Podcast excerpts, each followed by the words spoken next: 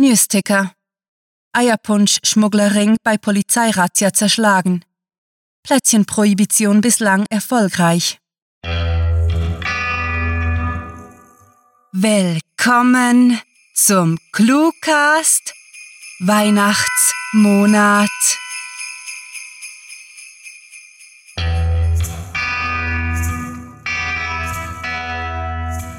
Der, der Eierpunsch steigt uns langsam aber sicher zu Kopfe und wir möchten euch entsprechend nur sagen, danke an alle, die uns ihre Unterstützung auf Patreon unter den Tannenbaum gelegt haben.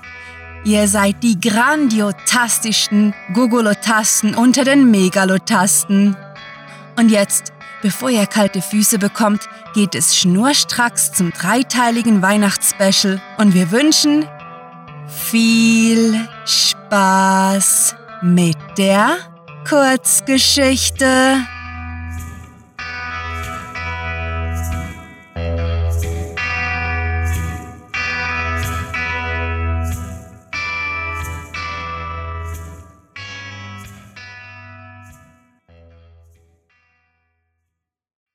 Weihnachtsspecial Die beschwerliche Reise der Magier des Ostens, zweiter Teil.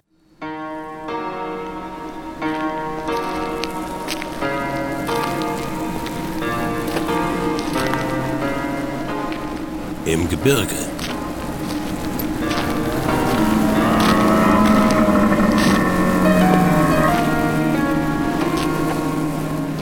Schnee bekommt mir nicht. Melkor schüttelte sich zum Beweis mit gerümpfter Nase Puderschnee vom Gewand.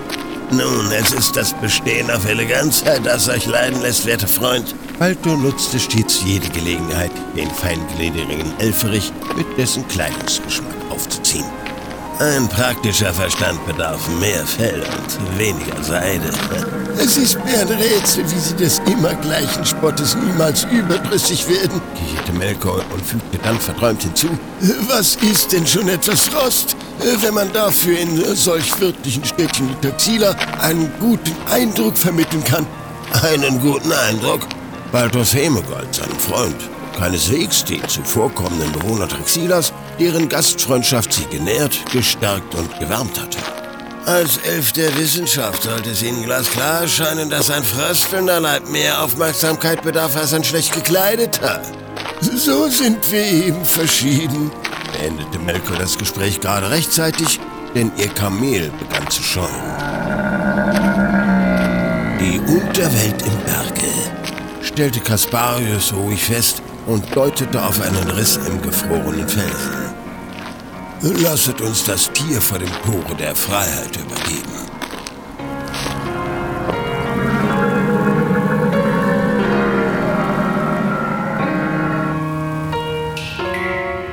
Baltor war überstimmt worden. Seine Einwände gegen die Abkürzung durch die Höhle ungehört geblieben, also marschierte er schlecht gelaunt hinter seinen beiden Gefährten her und hielt Ausschau nach Monstern.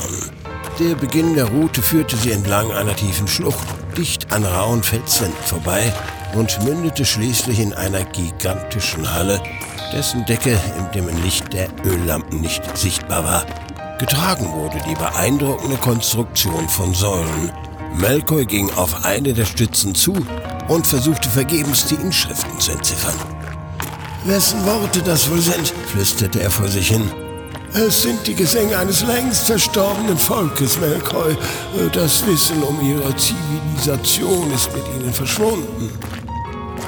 Der Angesprochene verweilte noch ein bisschen vor den gut erhaltenen Zeichnungen und Schriften, ließ seine langen Finger über den kühlen Stein gleiten und fühlte Wehmut in seine Gedanken kriechen. Ob es seinem Volk auch einmal so ergehen würde, fragte er sich. Kommt her! Baltes Geschick, ihn in seinen wehleidigen Momenten zu stören, war so unfehlbar wie unwillkommen.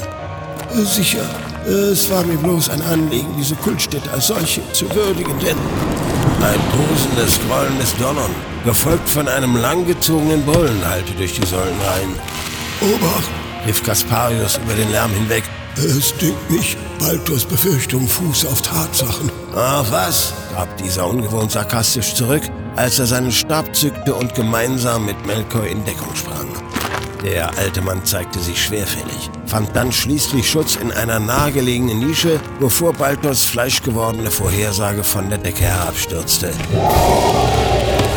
Es handelte sich zweifelsohne um eines der unzähligen mythischen Unterweltmonster, einen geflügelten Damon.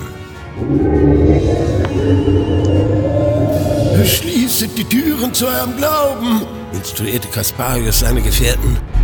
Der Schrecken des Damons lag nur oberflächlich in seinen meterlangen Klauen, seinen spitzen Reißzähnen und der ledrigen Haut, die jedem Pfeil standhielt. Das wahre Ungemach an diesem Vieh war seine Fähigkeit, sich hinterlistig in den Verstand seiner Gegner zu schleichen, ihn zu verbiegen und zu brechen, bis sie ihm bereitwillig in ein gar ödes Land folgten. Es hieß, das Monster entführe seine Opfer in die Dimension freien Glaubens, wo Magie nichts weiter als Unterhaltung für den schnöden Pöbel war. Viele Sagen rankten sich um die Heimat des Damons, doch keiner, der diesen gleißend hellen Ort betreten hatte, war jemals zurückgekehrt. Geblendet lag Baltor zusammengekauert zwischen den Pranken des Ungetiers. Ein Ausweg schien unmöglich, wenn auch des zähen Zwerges Kampfeslust ungebrochen blieb. Mit letzter Kraft presste er einen Funken aus seinem langen Stab. Dieser prasselte allerdings ohne Wirkung am Bauch der Bestie ab und erlosch, noch ehe er den Boden erreichte. Zieht ihn fort! kreischte Melkor aus vollen Lungen und es gelang ihm, des Monsters Blick auf sich zu ziehen. Lasset unverrichteter Dinge ab von meinem Freund und jagt stattdessen mich! Baltors Überraschung war ihm deutlich anzusehen. Sicherlich teilte er mit Melkor Späße und gemeinsame Lebensaufgabe, sich der Magie und dem Studium der Stangen zu widmen, dass dessen Freundschaft aber so tief gehen könnte, hatte er bislang nicht angenommen. Melkol, meldete sich nun Kasparius aus seinem Versteck, reicht eure Kraft zur Vervielfachung? Der Damon hatte sich dem großgewachsenen Elferich zugewandt, holte mit seiner langen rostroten Pranke aus und Melkol konnte sich knapp mit einer eleganten Rolle retten. Na gewiss, keuchte er und hastete einige Schritte hinter einer der Säulen. Ich äh, muss zu meiner Schande gestehen, dass ich äh, diese Magie niemals äh, bislang im Kampfe erproben konnte. Baltor, der etwas Distanz zwischen sich und das übernatürliche Monster gebracht hatte, grollte: Auf wessen bitte warten wir? Verkündet den Zauber! Die Lieder senkend und seinen Stock erhebend begann Kasparius den langen Spruch aufzusagen. Seine Gefährten stimmten ein, wobei Melkor einige Male stockte, um dem Damon zu entkommen. Beinahe entwich ihnen alle Hoffnung. Nichts geschah. Dann, endlich, begann die Luft an mehreren Stellen zu flimmern, und im Schein der flackernden Ölfunzeln konnte der gehetzte Magier erkennen, wie sich die Miragen formten, lebensechte Abbilder ihrer selbst. Der Zauber tut seine Wirkung, frohlockte Baltor leise, als der Damon in seinen Bewegungen innehielt und unentschieden war, welche der mittlerweile zwölf Magier nun real waren und welche eine Täuschung. Doch bevor der alte Kasparius etwas entgegnen konnte, hatte das Monster seine Wahl getroffen einer der Melkois am äußersten Rand des unterirdischen Saales erhob seinen Stock und rief, An mir sollest du nicht vorbeikommen, du Bestie. Ohne Zögern stürzte sich der Damon auf den Magier, der sich als Trugbild entpuppte.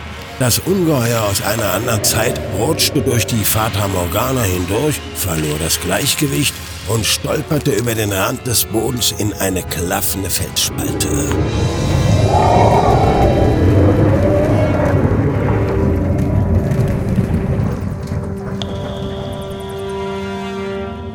Kasparius erkannte durch den Nebel der Düsternis, wie es mit dem verkümmerten Flügeln schlug, die es nicht tragen konnten. Danach verschwand es schreiend im Schlunde des ewigen Untergrunds.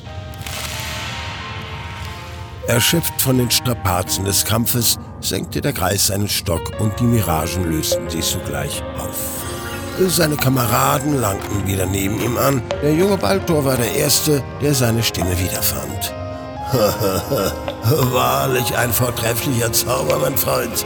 dem Feind eine falsche Zahl vorzugaukeln, war geschickt. Ich äh, hoffe inständig, dass eines Tages in Legenden erzählt wird, wir seien in der Tat zwölf Magier gewesen, die sich auf diese beschwerliche Reise begeben haben.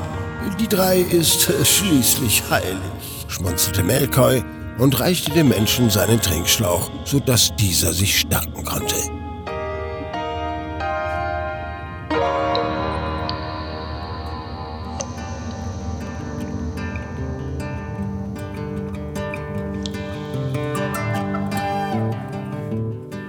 Palast des Kaisers.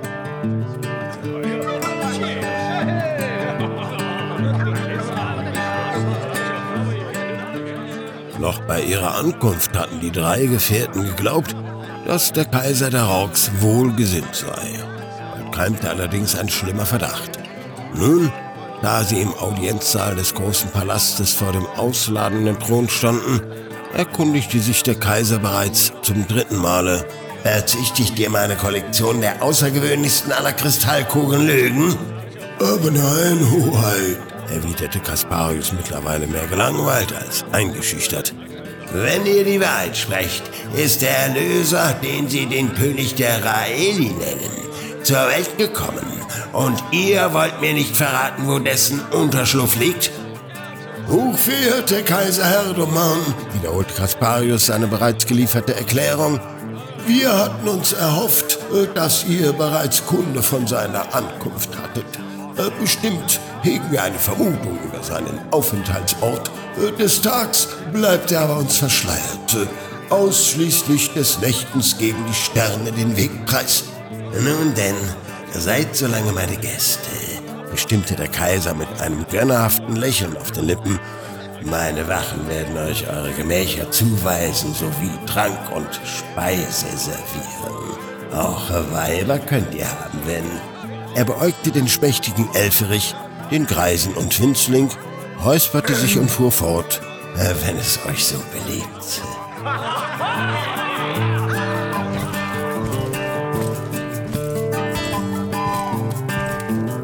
Ich versichere Ihnen, Freund, dieser Kaiser führt etwas im Schilde, ereiferte sich Baltor, während er im Quartier auf und abschritt. Sehr zu seinem Erstaunen pflichtete ihm sein elfischer Kamerad zu. Ich konnte die düstere Energie fühlen, welche von ihm ausging. Zudem, Kaiser besitzen keine Kristallkugeln. Diese sind der Kaste der Magier vorbehalten. Seufzend setzte Kasparius sich hin und beobachtete den immer schwärzer werdenden Himmel. Ich fürchte, ihr sprecht aus Vernunft. Herr Doman ist zweifellos in der schadhaften Kunst der dunklen Magie geschult. Die Ankunft des Erlösers bedroht seine Vorherrschaft über die Völker der Roks und der Raeli. Er wird alles daran setzen, das Neugeborene zu vernichten. An seinem Bart zupfend warf Baltor ein. Und was schlagt ihr vor? Wir werden wohl kaum unerkannt aufbrechen können. Die Augen der Roks sind stets wachsam. Überlasst das Denken denjenigen, deren Leiber hoch genug sind, die Sterne des Fenster zu erkennen, feixte Melkoi und musterte die Gestirne, welche stark durch die dünne Wolkendecke drangen. Die Antwort des Zwergen war unverständlich, da er etwas in seiner Muttersprache maulte, was einem Magier keinesfalls ziemlich war. Nichtsdestotrotz zog er ein Stück Pergament aus seinem Beutel, wohl wissend, dass sie so oder so ihre weitere Route planen mussten. Er begann damit, die Berechnungen abzulesen, während seine Kameraden ihre Gerätschaften auspackten und den Leitstern suchten. Nach langem Reden und ergänzender Symbole auf seinem Papier stieß Baldur triumphierend die Faust mit der Schreibfeder in die Luft und rief aus: Eureka! Der Erlöser muss in Bethlehemien sein. Da ist jeder Zweifel vergebens.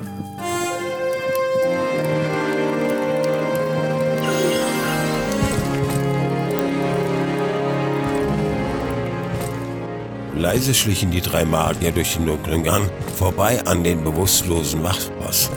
Die armen Tölpel hatten sich dem Zauber, der sie ins Reich der Träume beförderte, nicht widersetzen können. Melkoi, der an der Spitze der kleinen Gruppe ging, hielt an einer Wegbiegung inne und flüsterte, wenn wir durch dieses Portal schreiten, sollten wir in den Hof gelangen und entkommen. Seine Gefährten stimmten zu und in einer Reihe stießen sie die Tür auf, die in der Tat auf den Innenhof des Palastes mündete. Sehr zu ihrem Erschrecken sahen sich die Freunde Herdoman gegenüber, der mit verschränkten Armen und grimmigem Blick in der Mitte des Hofes auf sie wartete. O Kaiser, ihr seid wahrlich ein finsterer Zauberer, rief Kasparius aus, der seine Befürchtungen bestätigt sah. Ihr habt recht, Reisende, donnerte die mächtige Stimme des Herdoman durch die monderhellte Nacht. Dieser Erlöser, von dem ihr sprecht, gefährdet meinen wohlverdienten Thron als Herrscher über die Rox und die Raeli. Das Kind muss mitsamt der Wiege vernichtet werden. Wesentlich freundlicher schlug er vor. Ihr, Herr werte Magier, könnt euch mir anschließen. Gemeinsam können wir die ganze Welt beherrschen. Niemals! empörte sich Melkoi gehässig. Kein dunkler Zauberer wird uns in seinen Bann ziehen und das Böse darf niemals obsiegen. Dann sehe ich mich gezwungen, euer Ende zu besiegeln. Der Energieblitz, den Herdoman nach ihnen schleuderte, verfehlte die Gefährten zwar, täuschte aber ihre Sinne. Geschwind rief Kasparius. Baltor, euer Nebelzauber ist vonnöten. Der junge Magier hob seinen Stab und rezitierte mit tiefer Stimme einen Zauberspruch in der kaum verständlichen Sprache der Zwerge. Ehe Herdermann wieder zum Angriff übergehen konnte, waberten dichte Nebelschwaden durch den Innenhof und trübten die Sicht. Baldur ergriff die Hände seiner Gefährten und gemeinsam stolperten sie auf den Ausgang zu, machten sich auf den Weg, ohne ein einziges Mal zurückzusehen.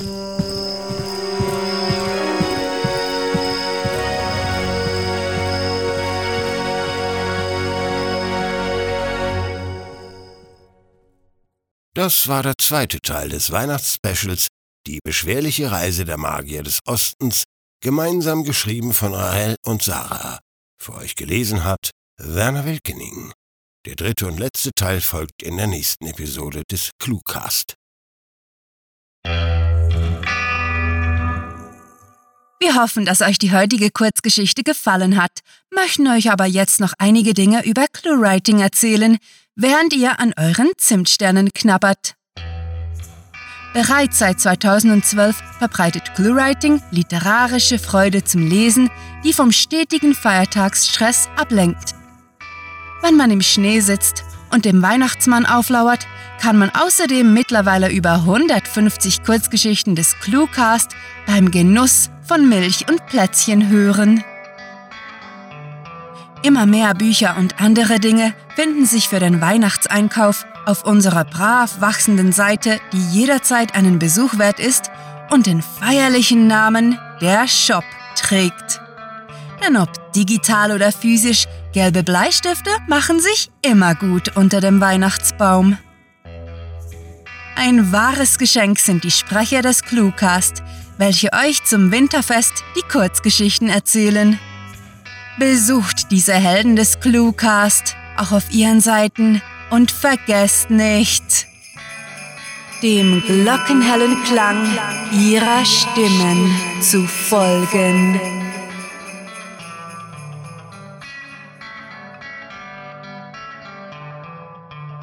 Zu guter Letzt möchten wir euch dazu einladen, uns etwas zu schenken.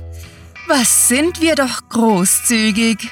Ob ihr uns nun auf Patreon unterstützt, uns auf Twitter, Facebook oder Google Plus folgt und teilt, uns auf YouTube abonniert oder, wie grandiotastisch wäre das denn, gleich alles zusammen. Wir werden euch auf immer dankbar sein und euch auch im kommenden Jahr regelmäßig mit viel Hörfreude und mit Literatur überschütten. Jetzt aber hurt dich zurück ans Kaminfeuer, wo ihr euch mit der Verwandtschaft zanken und vorfreudig auf die nächste Cluecast-Episode warten dürft. Mit fantastiliardischem Dank fürs Zuhören und verschneiten Wünschen. Eure Cluecaster.